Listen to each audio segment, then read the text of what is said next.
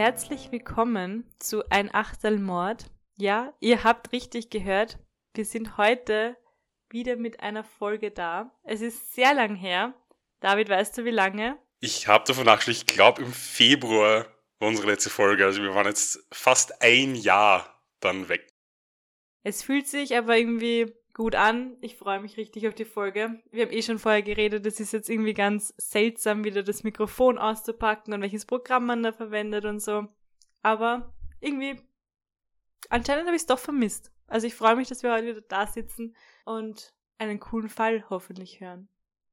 Ja, ich freue mich auch sehr und es war jetzt wirklich gerade komisch, wie ich das Mikrofon auspackt habe und unser Programm geöffnet habe und mir gedacht habe, so, oh, mm. und wie war das noch einmal? Was drücke ich da? Wie mache ich das? Es ist einfach jetzt wirklich schon so lang her. Nur, ich bin eben vor kurzem meinen Laptop, weil ich habe ein bisschen ausgemistet und bin draufgekommen, ich habe noch so viele Fälle. Ich habe, ich glaube, vier oder fünf Fälle gefunden, die ich irgendwann mal angefangen habe, dann nicht weitergeschrieben habe. Und einer davon war im Prinzip so gut wie fertig. Und deswegen war es eigentlich so, dass ich mir dachte, okay, die Zeit nehme ich mir jetzt. Ich schreibe mal wieder einen Fall fertig. Und jetzt sind wir da. Wir haben wieder einen Fall, den wir euch heute präsentieren können. Und ich bin schon sehr gespannt, ob er dir gefallen wird. Aber nach so langer Zeit, glaube ich, kann er nur fantastisch werden, oder? ich habe da volles Vertrauen in dich und ich bin schon sehr gespannt. Ich habe jetzt meinen Tee bereit, leider kein Achtel, aber weiß ich nicht, in dieser Winterzeit gerade. Wir nehmen jetzt auf am 3., also gerade ein paar Tage nach Silvester und irgendwie habe ich es jetzt ein bisschen cozy gebraucht und werde jetzt einen Tee nehmen und freue mich auf deinen Fall. Sehr gut, ich habe nämlich ebenfalls einen Tee. Oh, sehr gut. Sind wir da wenigstens auch gemeinsam. Ein Achtelmord wird alt, um, oder? Keine Achtel mehr, sondern Tee. Ja, nach all den Jahren, es ist, irgendwann ist dann nur noch ein Achtel Altersheim. Genau. Bevor wir starten, habe ich aber noch eine Frage an dich. Und zwar, Sophie, bist du eigentlich gerne auf Booten unterwegs? Uh, also ich muss sagen, ich war schon zweimal auf Kreuzfahrten, also Kreuzfahrten unter Anführungszeichen. Das war immer drei Tage oder drei Nächte. Ähm, oder einmal war es, glaube ich, sogar eine Woche. Und als Kind, oder ich war halt ein Kind, fand ich das eigentlich richtig cool, weil es einfach faszinierend ist, dass auf so einem Kreuzfahrtschiff, dass es dort Pools gibt und Rutschen gibt und mehrere Restaurants gibt und es ist einfach crazy, wenn man drüber nachdenkt. Aber ich würde es jetzt nicht nochmal machen, weil eigentlich ist es richtig gruselig. Du bist da mit total vielen fremden Menschen mitten am offenen Meer. Es kann alles passieren. Das ist einfach echt gruselig, wenn man drüber nachdenkt. Also ich bin irgendwie nicht gern auf Booten und auch nicht auf kleinen Booten. Ich meine, Kreuzfahrtschiffe sind jetzt riesig, aber sonst. Ich meine, welch, um welches Boot geht's? Was meinst du? Du musst ein bisschen besser definieren. Generell. Okay. Also ja. So Tretboote auf einem See oder so ist ganz nett, aber Kreuzfahrtschiffe Horror. okay, das habe ich jetzt weniger gemeint, aber eher die größeren ja, Schiffe. Nein, das finde ich eigentlich richtig gruselig, wenn man drüber nachdenkt. Und es sterben ja auch total viele Menschen auf Kreuzfahrten. Ich habe irgendwann so ein, ein, Buch von Sebastian Fitze gelesen, ich glaube Passagier 34 oder so. Kennst du das? Da gab es dann noch einen Film drüber. da geht es immer um ein Kreuzfahrtschiff und dass da halt Leute über Bord gehen und, und das, ja, richtig gruselig auf jeden Fall. Und du? Magst du Boote? Ich bin absoluter nicht Anti-Boot-Fan. Gibt es das? Kann man ein Anti-Fan sein? Ich glaube nicht, aber mich kannst du wirklich mit einem Bootsurlaub kriegst mich nirgends hin. Selbst wenn ich ihn geschenkt krieg, egal ob Segelschiff oder Kreuzfahrt, ja. gar nicht meines. Also ich bin einfach, ich glaube, ich bin einfach eine Landratte. Ich möchte nicht irgendwie eine Woche auf offener See. Ganz viele Leute lieben das. Ich weiß, es ist für ganz viele Leute auch so ein Traum, eine Kreuzfahrt irgendwo. Gar nicht meines. Ich möchte Land unter meinen Beinen haben. Ich gehe gerne schwimmen, ich gehe gerne am Strand und Tretboot fahren auf der Donau von mir aus auch aber Schifffahrt brauche ich gar nicht. Und nach dem heutigen Fall vielleicht du ja auch nicht mehr. Ja, wie gesagt, ich mag es sowieso nicht, aber oh Gott. Aber ein, ein, es ist ein Bootsfall, ich freue mich. Du nicht, ich nicht und vielleicht nach diesem Fall auch unsere Zuhörerinnen und Zuhörer auch nicht mehr. Denn es wird heute natürlich ein Fall auf einem Boot gehen. Ich habe die Frage natürlich nicht umsonst gestellt. Und ich würde sagen, starten wir los. Ja, ich bin voll gespannt. Sehr gut, aber bevor wir beginnen, gibt es noch eine kleine Triggerwarnung. Diese Folge beinhaltet unter anderem Gewalt gegen Kinder und Suizid. Es ist der 13. November 1961. Der Ölfrachter Gulf Lion bahnt sich seinen Weg durch die Wellen des Atlantiks im klaren Meer zwischen Florida und den Bahamas. Um etwa 12.30 Uhr hört ein Besatzungsmitglied Schreie, kann diese jedoch nicht sofort zuordnen. Just im Nichts taucht ein kleines Beiboot am Horizont auf. Darauf befindet sich ein Mann mittleren Alters, der um Hilfe ruft. Der Mann, fast zu Tode erschöpft, winkt der Besatzung hektisch zu und ruft Hilfe, ich habe ein totes Baby an Bord. Fünf Tage zuvor, 8. November 1961. Als sich die Blue Bell, ein 18 Meter langes Segelschiff, aus dem Hafen von Fort Lauderdales Baja Mar Yachthafen auf dem Weg zu den Bahamas macht, bemerkt das kaum jemand. Baja Mar ist ein großer, geschäftiger Yachthafen, in dem am jeden Tag und zu jeder Jahreszeit ein reger Schiffsverkehr herrscht. Die Boote kommen und gehen und den ganzen Tag und auch sogar nachts ob sie jetzt zum Fischen auslaufen, die Küste entlang kreuzen oder zu einer Inselrundfahrt aufbrechen. An Bord der Blue Bell war die Familie Duperreau aus Green Bay, Wisconsin. Der Vater, Dr. Arthur Duperreau, war ein fleißiger, freundlicher und großzügiger Optiker. Er erwog ernsthaft, mit seiner Familie nach Florida zu ziehen, wo sie das ganze Jahr über segeln und den langen, kalten Wintern von Wisconsin entgehen konnten. Dr. Duperreau war ein Mann, dem das Leben seiner Frau und seiner Kinder ebenso am Herzen lag wie die Vitalität seiner Gemeinde. Er engagierte sich ehrenamtlich in der Grundschule, dem örtlichen Ortsverband des YMCA und anderswo. Dr. Duperreaus Frau, Jean, wird immer als, und ich zitiere hier, eine braunäugige, dunkelhaarige Schönheit bezeichnet, die eine Vorliebe für asiatische Kunst und Dekoration hatte. Zusammen mit Arthur hatte sie drei Kinder, Brian, 14 Jahre alt, Terry Joe, 10 Jahre alt und Renee, 7 Jahre alt. Das Boot, die Bluebell, wurde von Julian Harvey, 44 Jahre, und seiner Frau Mary Dean Harvey, 38 und ehemalige Flugbegleiterin, geführt. Sie hat als Köchin des Schiffs fungiert, während er der Kapitän war. Harvey war ein gut aussehender Mann, der hart daran arbeitete, sein schneidiges Image zu kultivieren. Er war pensionierter Oberstleutnant der US-Luftwaffe und hatte früher als Testpilot gedient aber nicht nur das, er war früher auch ein männliches Fotomodel gewesen und Bodybuilder, der seinerzeit teils sogar zwanghaft trainierte. Niemand, wirklich niemand, liebte Julian Harvey so sehr wie Julian Harvey. Die ersten Tage der Kreuzfahrt waren genau das, was sie sein sollten. Ein sonnenverwöhnter Traumurlaub mit unbeschwerten Tagen beim Schwimmen, Schnorcheln, und baden im glasklaren Wasser. Auch verschiedenste Fische und verspielte Delfine kamen in die Nähe des Bootes. Die Familie machte einen Zwischenstopp an Land am Sandy Point auf Great Abaco Island und die ganze Familie Duperreau hatte die beste Zeit ihres Lebens.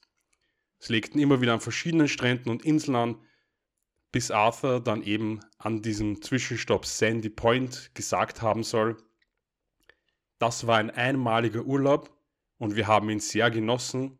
Wir werden zurückkommen und Sandy Point als Winterurlaubsort nutzen. Und er hatte tatsächlich den Beschluss gefasst, dort an diesem Sandy Point ein Feriendomizil zu errichten für sich und seine Familie. Am Strand unterhielt sich Dr. Duperreau auch mit einem einheimischen Fischer namens Jimmy Wells. Er erzählte Wells von einem riesigen Hai, der das Schiff verfolgte Wells erinnert sich, dass Arthur gesagt hat, er habe in Erwägung gezogen, den Hai mit seinem Gewehr zu erschießen und es sich dann aber anders überlegte. Arthur lud Wells an Bord des Schiffes ein und die Gruppe versammelte sich um ihn, während er den Bewohnern der Bluebell von seiner fabelhaften Insel Abaco erzählte. Er erzählte ihnen von der hervorragenden Möglichkeit zur Fischerei und von dem großen grünen Dschungel im Inselinneren, in dem Wildschweine, Hunde und Pferde lebten. Sie stammten von Haustieren ab, die vor einem Jahrhundert von einem Schiff entkommen waren und auf dem Riff gestrandet waren. Es gab sogar wilde Hühner, die wieder auf den Bäumen leben sollen. Alle waren nett und hatten eine wunderbare Zeit, sagte der Fischer hinterher, als er befragt wurde. Die Bluebell war ein glückliches Schiff. Wie viele Leute waren jetzt auf dieser Bluebell? Also waren da mehrere Familien oder wie war das? Oder was haben die anderen Leute da auf dem Schiff gemacht? Auch Urlaub oder wie? Oder ist, sind das nur die Familie und die Crew? Genau, es war nur die Familie. Also der Dr. Dubrow, seine Frau und ihre Kinder. Das waren Brian, Terry Joe und Renee, mhm. die drei Kinder. Und der Kapitän Julian Harvey und dessen Frau Mary Dean Harvey, die eben die Köchin an Bord war. Okay, und sonst war niemand da. Also es waren nur Gut, diese okay, Leute. Okay, okay. Genau. Es war nur diese Familie und die beiden, die mhm. im Prinzip die Crew waren. Es war jetzt, wie gesagt, 18 Meter. Ist jetzt auch kein super großes Schiff, aber es war doch ein schönes Segeljacht. Der junge Fischer, Wells, wurde eingeladen, bei ihnen zum Abendessen zu bleiben. Und er aß mit den anderen in der Kombüse Hühnchen Cacciatore und dazu Salat, zubereitet wie immer von Miss Harvey. Das sollte die letzte Mahlzeit sein, die auf der Bluebell serviert wird. Nicht alle waren den ganzen Urlaub über so glücklich. In einem Brief beschwerte sich Miss Harvey, die Frau des Kapitäns, bei ihrer Mutter, Miss Laura Dean Jordan, die wie die Familie Dupereau übrigens auch in Wisconsin lebte, dass sie weder auf dem Str dass sie weder auf dem Schiff noch an den Stränden jemals allein sein konnte. Sie hat geschrieben, ich werde mir eine Art Plan zum Verschwinden ausdenken. Okay. Warum, oh warum können die Leute mich nicht in Ruhe lassen? Ich bin an dem Punkt angekommen, an dem ich bereit bin, mich zu erschießen. Sie fügte hinzu, dass sie nicht mochte, im Morgengrauen aufzustehen, um Frühstück für alle zu machen. Und Deans Mutter meinte im Nachhinein jedoch, dass ihre Tochter ihre Verzweiflung nur vorgetäuscht haben könnte, denn ihr Tonfall war ansonsten sehr fröhlich und der Brief war auch mit einem verschmitzten Kürbisgesicht unterzeichnet. Hört sich irgendwie nach einer seltsamen Frau an.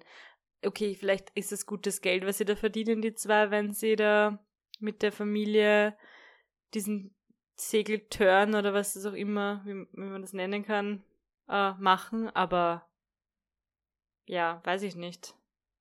Also wann ist sie aufs Geld angewiesen? Weißt du das? Hast du das gelesen? Wann, sind das Armenverhältnissen oder? Also, sie waren sicher nicht reich, die beiden. Er hat, wie gesagt, also Julian Harvey hat dafür schon einige andere Berufe gemacht. Er war aber auch bekannt, dass er so als Kapitän für okay. Urlaub mit Familien, die Bluebell eben schon öfter davor ausgeführt hat. Also der war auch in Fort Lauderdale dort bekannt als, das war immer sein Job und sie war eben dabei als Köchin, genau. Okay. Ja, ich meine, ich verstehe sie eh, eh voll, voll zart, immer in der Früh aufzustehen und für alle Essen zu machen, Frühstück zu machen, aber. Es war halt für ja. sie nicht Urlaub. Mit einem Kürbis. Ja, voll. Es ist halt Arbeit. Aber mit einem Kürbiskopf zu unterzeichnen ist halt auch super seltsam, oder? Warum? Ja, es glaube ich, das ist halt die Frage. Man kennt leider, also ich kenne diese Person natürlich nicht wirklich außer dem, was ich ihm gefunden habe. Und da findet sich leider nur so wenig drüber, was genau mit dem Brief auf sich hat. Okay. Ich war da auch sehr zwiegespalten. Und wo hat man den gefunden, den Brief? Den hat sie ihre Mutter geschickt. Ach so. Also sie haben so, immer so, wieder wenn sie wo angelegt haben, an Stränden haben sie immer wieder Briefe okay. nach Hause geschickt und so, genau. Ähm, Miss Harvey schrieb aber da auch dazu, dass die Duperose reizende Menschen seien und dass sie die Kinder immer gut benehmen würden. Und dieser Brief war aber der einzige, in dem sie ihren Mann nicht erwähnt hat.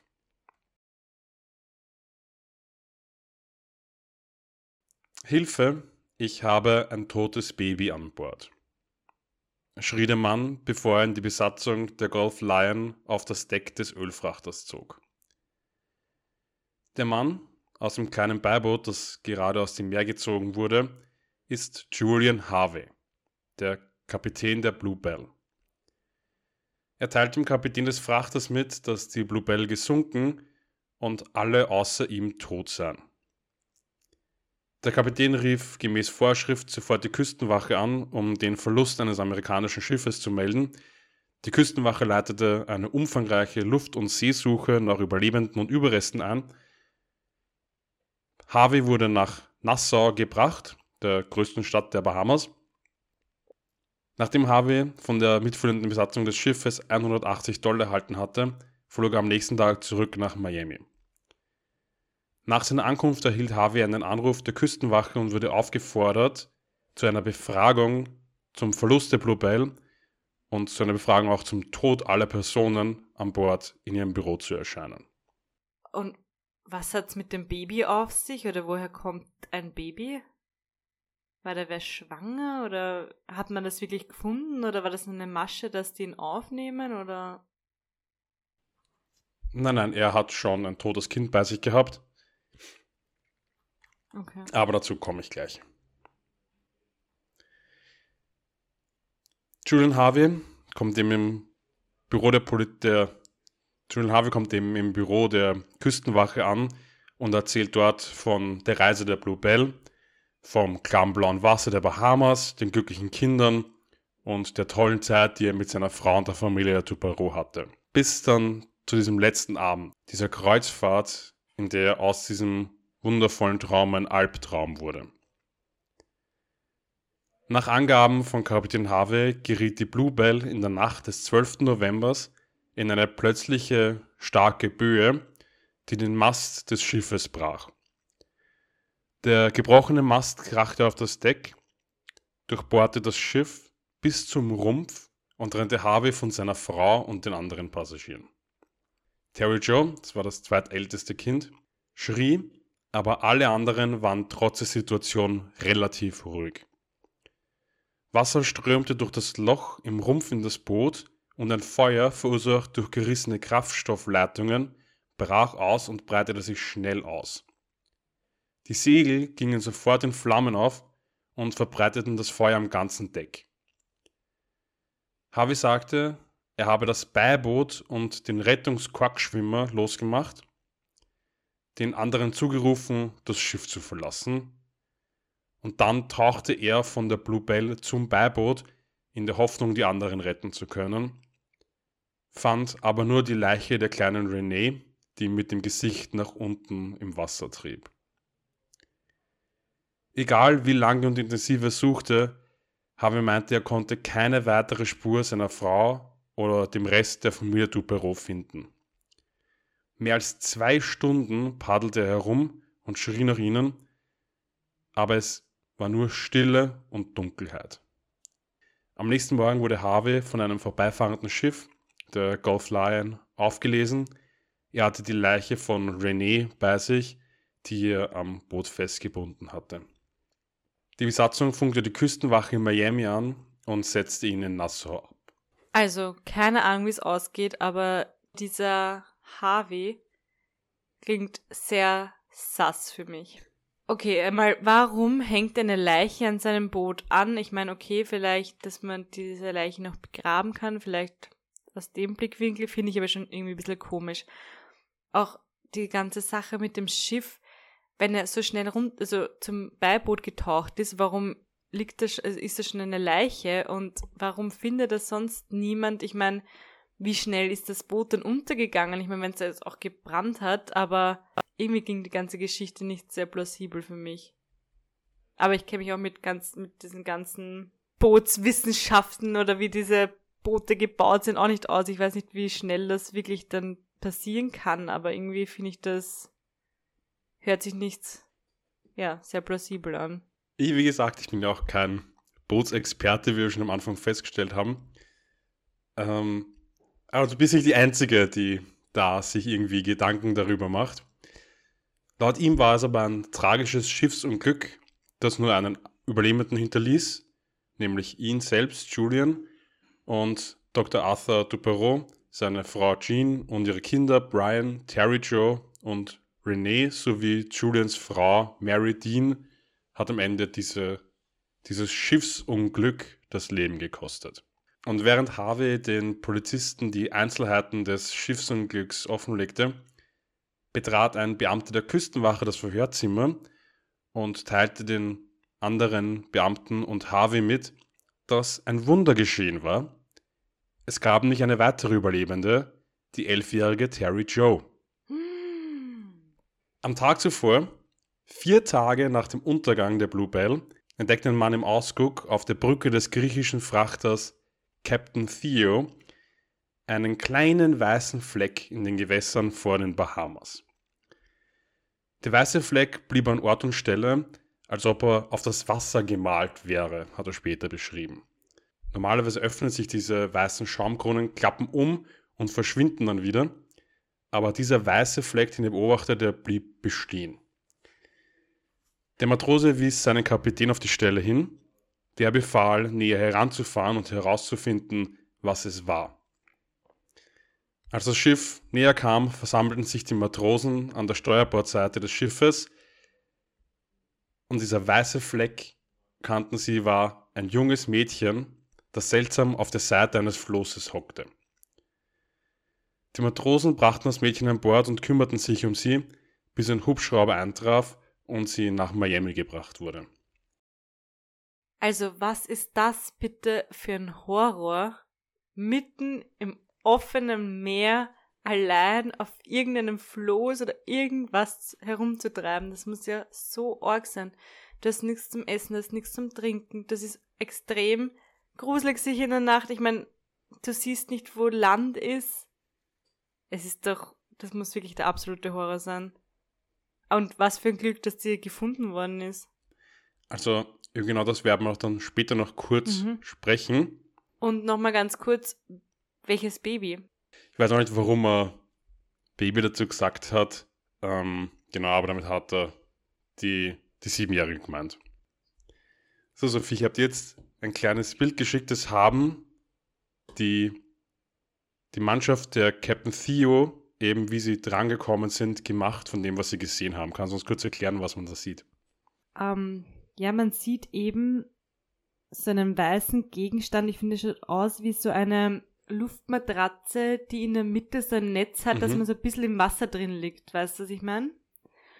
Und da sieht man eben ein Mädchen, also, oder ein, einen Buben, man kann es jetzt von der Ferne jetzt nicht so erkennen. Das Bild ist schwarz-weiß, mit Jeanshose, Hemd und die Beine hängen so ein bisschen ins Wasser rein. Mhm. Genau, also es ist im Prinzip ein ganz dünner, das ist eben dieser Quackschwimmer, den ich davor erwähnt habe. Mhm. Das ist so eine ganz dünne Korkscheibe und in der Mitte ist fast wie eine Hängematte. Genau, so schaut's aus, ja. Nur im Prinzip ist man die ganze Zeit höchstens dort, wo eben der Kork ist, vielleicht ein paar Zentimeter über dem Wasser. Und im Prinzip sitzt man mhm. im Wasser, in dieser Hängematte, beziehungsweise die Füße hängen vorne drüber. Und so wurde eben das Mädchen gefunden. Und ein Tag danach, oder wie lange war die dann im offenen Meer? Vier Tage. Vier Tage. Vier Tage nach dem Untergang der Bluebell. Bist du wahnsinnig. Als sie eben dann in den Hubschrauber gehoben wurde, ähm, soll sie noch ihre ganz schwache, komplett sonnenverbrannte Hand gehoben haben, um den Männern, die sie eben gerettet haben, zu, zum Abschied zu winken. Sie wurde dann eben sofort, wie sie im Hubschrauber dann rübergebracht wurde, bewusstlos und mit einem extrem starken Sonnenbrand komplett erschöpft und dehydriert in das Mercy Hospital gebracht. Und eben als sie dort schon ankam, haben die Ärzte gleich einmal gemeint, ihre Überlebenschancen sind fraglich, aber sie lebte und es gab Hoffnung. Also muss ich auch mal vorstellen, weil eben du gerade das Bild beschrieben hast, da gibt es auch nichts, mm -mm. wo ich mir irgendwie Schatten oder irgendetwas holen könnte, weil es ist einfach wirklich nur, das ist nicht normal ja. irgendwie ein Floß. Weil das dann teilweise immer als Floß beschrieben worden ist, habe ich mir auch gedacht, das ist für mich nicht mal ein Floß, weil das ist eine Hängematte, die schwimmt. Ja. Und das, eh wie du gesagt hast, das Schlimme ist ja, wenn man immer im Wasser ist. Es ist ja extrem unangenehm und war. Ja. Oh, na, es ist wirklich schrecklich. Die Vorstellung ist, ja. Oh mein Gott, soll Harvey geschrien haben, als er von der Nachricht von Terry Joes wundersamer Rettung hörte. Er schob seinen Stuhl zurück und sah einen Moment lang zum Boden, dann hob er den Kopf, schaute sich um und fügte schnell hinzu, ist das nicht wunderbar? Die anderen nickten, dann schüttelten sie wieder den Kopf, während auch sie die außergewöhnliche Nachricht verarbeiteten. Harvey stand auf, ging zu einem Fenster mit dem Blick auf die belebte Flagler Street und blieb eine Sekunde lang stehen und starrte hinaus. Als Harvey sich vom Fenster abwandte, ging er wortlos zur Tür und schien in Gedanken versunken zu sein. Aufgrund der Nachricht wurde die Befragung unterbrochen und Harvey konnte das Büro der Küstenwache verlassen. Innerhalb weniger Minuten ging ein Telefonat an das Miami Police Department von den Beamten der Küstenwache heraus. Sie baten nämlich darum, dass eine Wache vor Terry Joes Krankenzimmer postiert werden soll. Sie hatten jetzt keinen besonderen Grund für den Schritt, aber wie schon du zuvor angemerkt hast, Harveys Aussagen hatten zu viele Lücken. Sie hatten keine Ahnung, was er versteckt haben könnte, wenn überhaupt irgendetwas, aber Terry Joe war die einzige noch lebende Person, die seine Aussagen über das Schicksal der Bluebell irgendwie bestätigen oder hätte widerlegen können. Harvey machte sich anschließend auf den Weg zu seinem Hotelzimmer, schrieb dort angekommen eine kurze Notiz und beging anschließend Suizid. Was ist in dieser Notiz drinnen gestanden? Wissen wir das? Ähm, die Notiz, es ist jetzt nicht direkt was über die Bluebell gestanden, es war nur eine kurze Notiz an einen Freund. Das ist so ein kleiner Brief von einem Freund. Es war jetzt nichts irgendwie, dass man sagen könnte, war, dass jetzt irgendwas über die, ähm, ein Motiv oder was weiß ich drinnen gestanden wäre für das, was er getan hat oder irgendetwas, was passiert ist ähm, auf der Blue Bell. Es waren auch keine Entschuldigungen oder irgend so etwas dabei. Aber es ist drin gestanden, dass er sich wünsche, dass er auf See bestattet wird. Die letzten Worte in dieser Notiz waren, I got tired and nervous. I couldn't stand it any longer. Okay, das ist aber irgendwie schon ein bisschen ein Geständnis. Ja. Was auch immer in jener Nacht auf der Blue Bell in den tiefen Gewässern von den Bahamas geschehen war, hatte also den Kapitän Julian Harvey jetzt bis zum letzten getrieben. Es gab auch jetzt nur noch eine Überlebende, die vielleicht für eine für alle Mal erklären könnte, was tatsächlich geschehen war und die vielleicht feststellen könnte, was von Harveys Schilderungen der Wahrheit entsprach. Die Ärzteschaft und Krankenschwestern hielten rund um die Uhr Wache vor Terry Joes Bett, die eben kurz nach ihrer Rettung ins Koma gefallen war.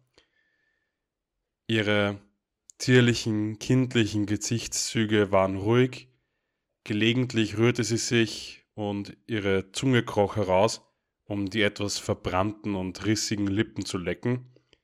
Manchmal legte sich ihre Stirn in Falte und ihre Gesichtszüge verzerrten sich, als ob ein Albtraum das Mädchen für einen Moment auf die dem Untergang geweihten Blue Bell oder auf das Floß am einsamen Meer zurückversetzte. Aber, wie die Ärzte gesagt haben, es gab Hoffnung und junge Körper erholen sich oft schnell und bereits am zweiten Tag erwachte sie aus ihrem Koma aber sie versuchte nicht zu sprechen.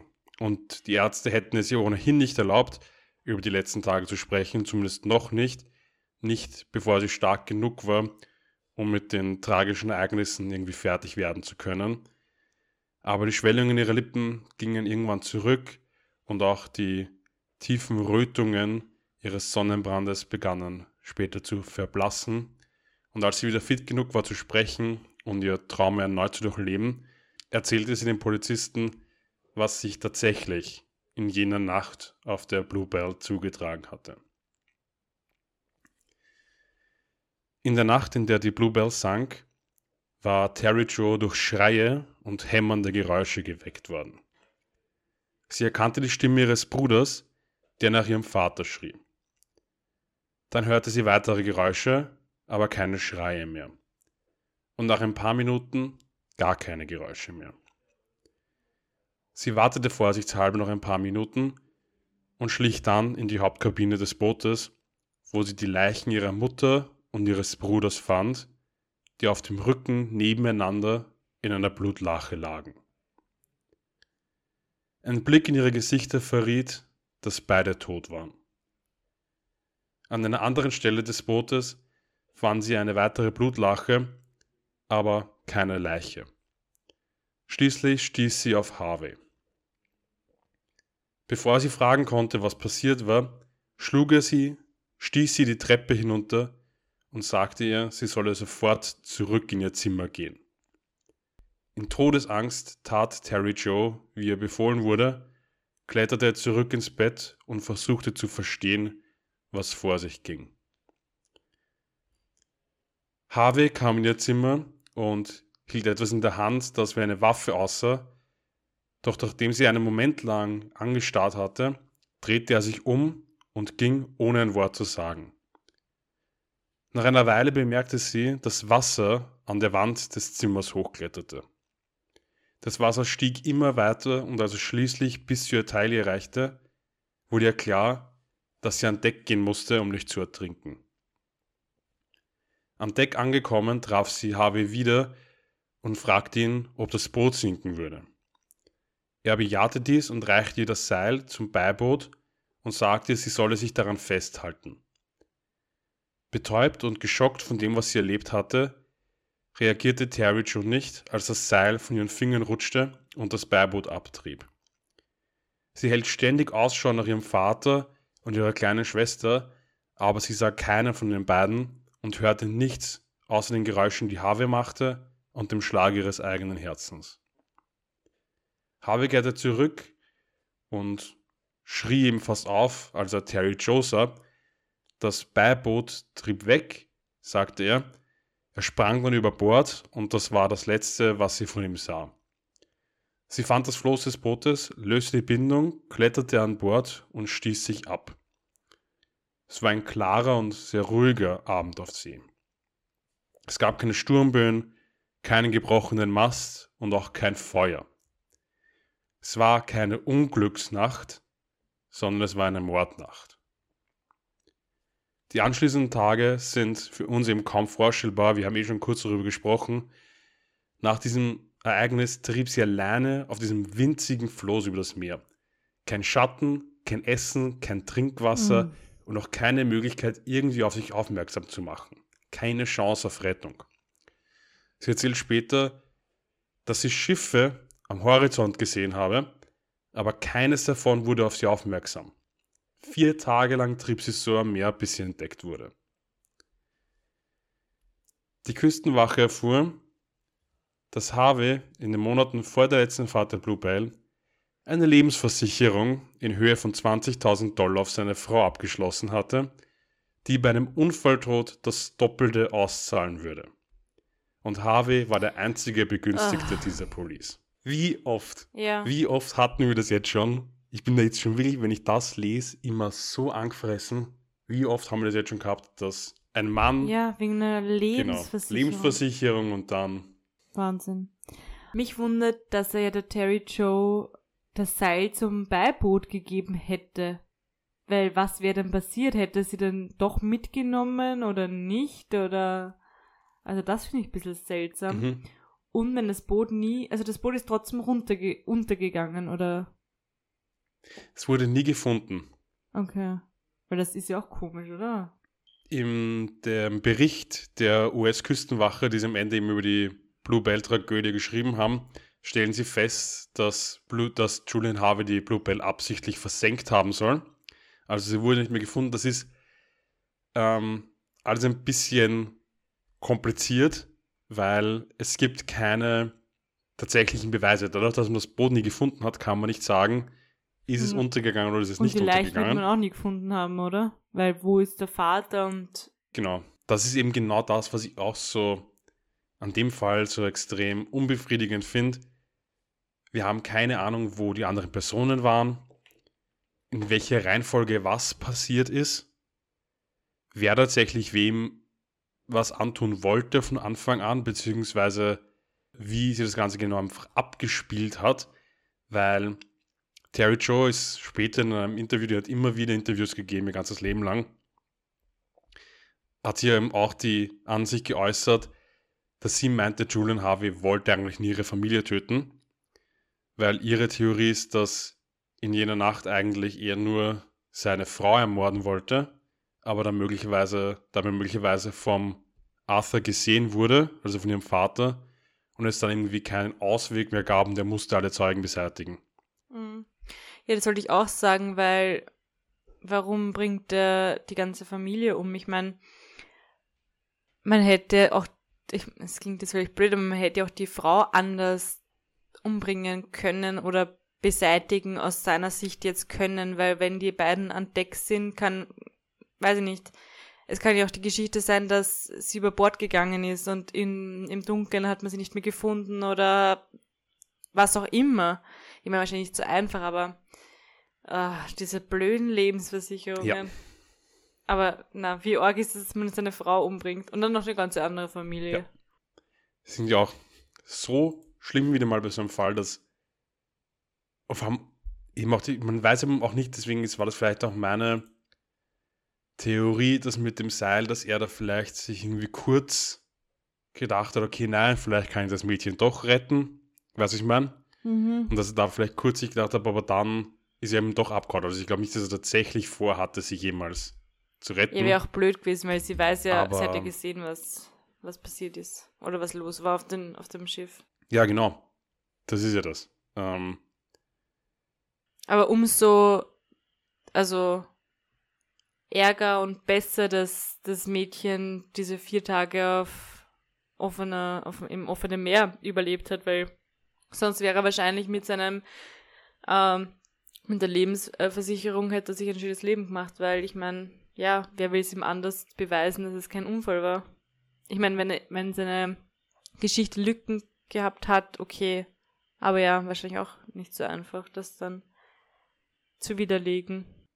Genau, also man geht einfach wirklich davon aus, dass er geglaubt hat, dass Terry Joe am Boden allein, dass sie es einfach nicht überleben würde. Weil das ist ja auch diese, warum ähm, er sie nicht umgebracht hat, einfach ja, weil einfach schwer, es wird einfach davon ausgegangen, dass er nicht irgendwie, ich meine, das ist ja auch so unwahrscheinlich, dass er irgendwie gar nicht geglaubt hat, dass das irgendwie möglich ist. In dem Bericht stellt ihm dann auch die Küstenwache fest, dass Julian Harvey eben vermutlich sie nicht damit gerechnet hat, dass sie überleben würde und dass er die Leiche von René, die übrigens tatsächlich ertrunken ist, also die hat sich eine Schwimmweste angezogen, ist aber dann trotzdem im Wasser ertrunken und ihr dann eben die Leiche aufgelesen, um seiner Geschichte mehr Glaubwürdigkeit zu geben. Also natürlich, die kleine Schwester ist nicht ermordet worden, sondern ist tatsächlich ertrunken, weil das hat man natürlich in der Autopsie feststellen können. Okay. Und anscheinend, das hat er eben gemerkt, hat sie deswegen mitgenommen damit man eben sagen kann, ja, das Mädchen bei ihm ist tatsächlich ertrunken. Mhm. Dadurch erhält seine Geschichte, dass es alles ein Unfall war, eben total viel Glaubwürdigkeit. Aber diese Lebensversicherungen noch einmal, ich finde das einfach, das ganze Prinzip von Lebensversicherungen finde ich ja voll seltsam, oder? Dass man, weiß ich nicht, dann Geld bekommt, wenn die Frau tot ist oder wenn der Mann tot ist. Ich meine, hm, es ergibt irgendwo natürlich. Von dem her auch schon seltsam es ergibt irgendwo natürlich total Sinn, dass man sagt, ja, eine Lebensversicherung, damit, wenn jetzt zum Beispiel ich in einer Familie bin und die eine Person, ob das Mann jetzt oder Frau ist, die verdient halt irgendwie das Geld und ich irgendwie zum Beispiel gar nichts und dann weiß ich nicht, wenn die Person stirbt, vielleicht kann ich dann einfach, da brauche ich ja dann irgendwo auch ähm, vielleicht eine finanzielle Hilfe, man darf nicht vergessen, das kommt dann oft noch dazu, wenn eben so ein Unfall oder was passiert. Aber natürlich, das schafft, dieses System schafft natürlich, auch irgendwo ganz oft solche Fälle, wie wir jetzt immer schon wirklich mehrmals ja. gehabt haben, dass Leute ihre Frauen umbringen. Es ist halt das, normalerweise gelten ja auch solche, im Mordfall zahlen die ja nicht aus. Das ist ja auch genau das. Ja. Die zahlen auch nur im Unfallsfall aus, deswegen, die wissen ja auch selber, ja. deswegen steht das ja in den Klauseln drin, die wissen ja selber, was für ein System sie damit schaffen. Ja, logisch. Aber trotzdem, eh logisch, auch von dem, von dem Gesichtspunkt her, aber trotzdem.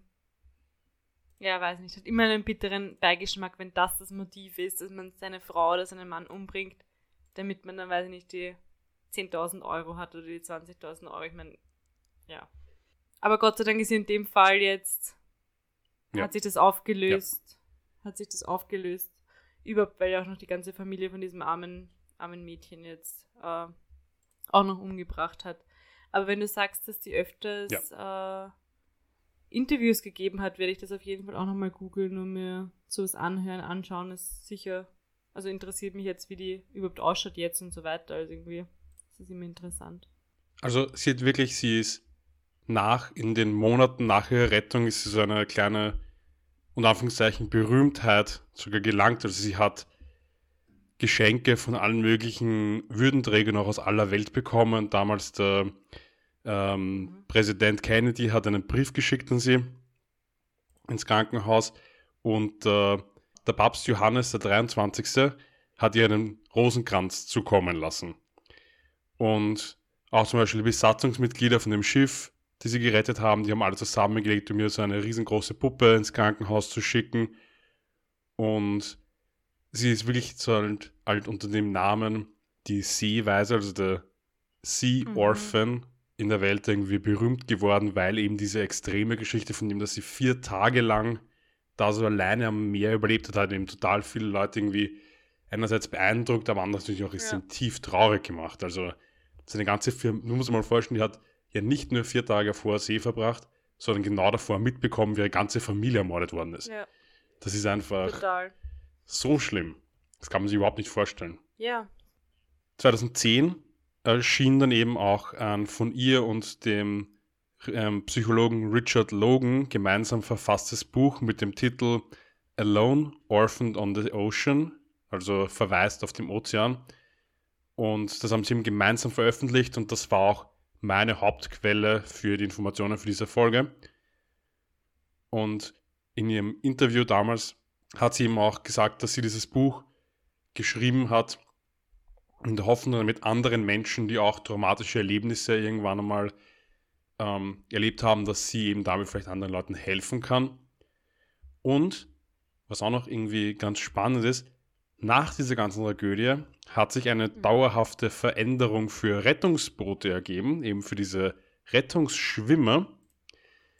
Nämlich diese wurden, die, Spe die Spezifikationen für das Aussehen von denen wurden ganz stark geändert und im Februar 1962 gab es dann neue Vorschriften, die vorgesehen haben, dass diese Schwimmhilfen in ein internationales Orange geändert werden mhm. und eben nicht mehr weiß, damit sie auf offener See besser sichtbar sind und nicht mehr ausschauen wie irgendwelche Schaumkronen. Weil eben, wie gesagt, sie gesagt hat, dass ein Schiff vorbeikommt, haben sie einfach nicht erkannt. Okay. Also das hat sich auch wegen diesem Fall geändert. Ja, dann hat das Ganze vielleicht auch noch für andere sogar einen positiven Effekt gehabt von, dem, von der Ansicht aus. Ja, vielleicht, wenn man es so sieht, dass dann vielleicht anderen Leuten irgendwann mal das Leben gerettet hat. Mhm. Und dass eben auch die, wie es jetzt mich auch kennen würde aus Filmen, dass man sagt, diese Dinge, die sind immer Voll. orange Voll, und haben genau. eine kleine rote Lampe. Das weiß ich nicht, ob das ja so ja. stimmt, aber wenn man das Filme ja. kennt, irgendwie, genau, die sind immer irgendwie so. Ja, also ich finde den Fall cool und wie du gesagt hast am Anfang, also meine Abneigung gegen Boote vor See hat sich auf jeden Fall verstärkt. Ich finde es einfach, ja, gruselig. Es ist einfach schon ein perfekter Mordplatz. Man muss es einfach sagen, man kann sehr viel vertuschen. Gut, ich glaube, damit sind wir am Ende von dem Fall. Ich fand's cool, dass wir uns wieder einmal getroffen haben und den Fall aufgenommen haben. Wenn du eh noch so viele im Petto hast, können wir das sicher mal bald wiederholen. Wenn ihr das natürlich auch mögt. Unseren Instagram-Account und unsere E-Mail-Adresse gibt es übrigens immer noch. Also wenn ihr immer noch Wünsche habt, oder Ideen, was wir vielleicht noch besprechen können, bitte schreibt uns einfach gerne. Wir wollen uns da auch gleich bedanken, nämlich wir haben in unserer langen Abwesenheit so viele Nachrichten bekommen, E-Mails auf Instagram. Es tut uns leid, falls wir manche übersehen haben, weil wir schauen vor allem mal bei Instagram nicht so oft hinein, aber so viele Leute haben uns da geschrieben, dass sie sich freuen würden, wenn wieder eine Folge kommen wird oder dass sie erst zu spät auf uns gestoßen sind und jetzt irgendwie schade finden, dass doch nichts weiteres mehr da ist. Also wir hoffen ja, ich habe ja wie gesagt noch ein paar Folgen, die ich schon ein bisschen angefangen habe und manche davon glaube ich, könnte ich auch, wenn ich nächstes Mal wieder Zeit habe, könnte da vielleicht noch etwas Neues kommen. Also haltet Ausschau. Vielleicht gibt es ja doch später wieder einmal die Möglichkeit, dass wir uns zusammensetzen auf ein Achtelmord. Ja, und damit ein Danke von uns an euch und wir hören uns hoffentlich bald wieder.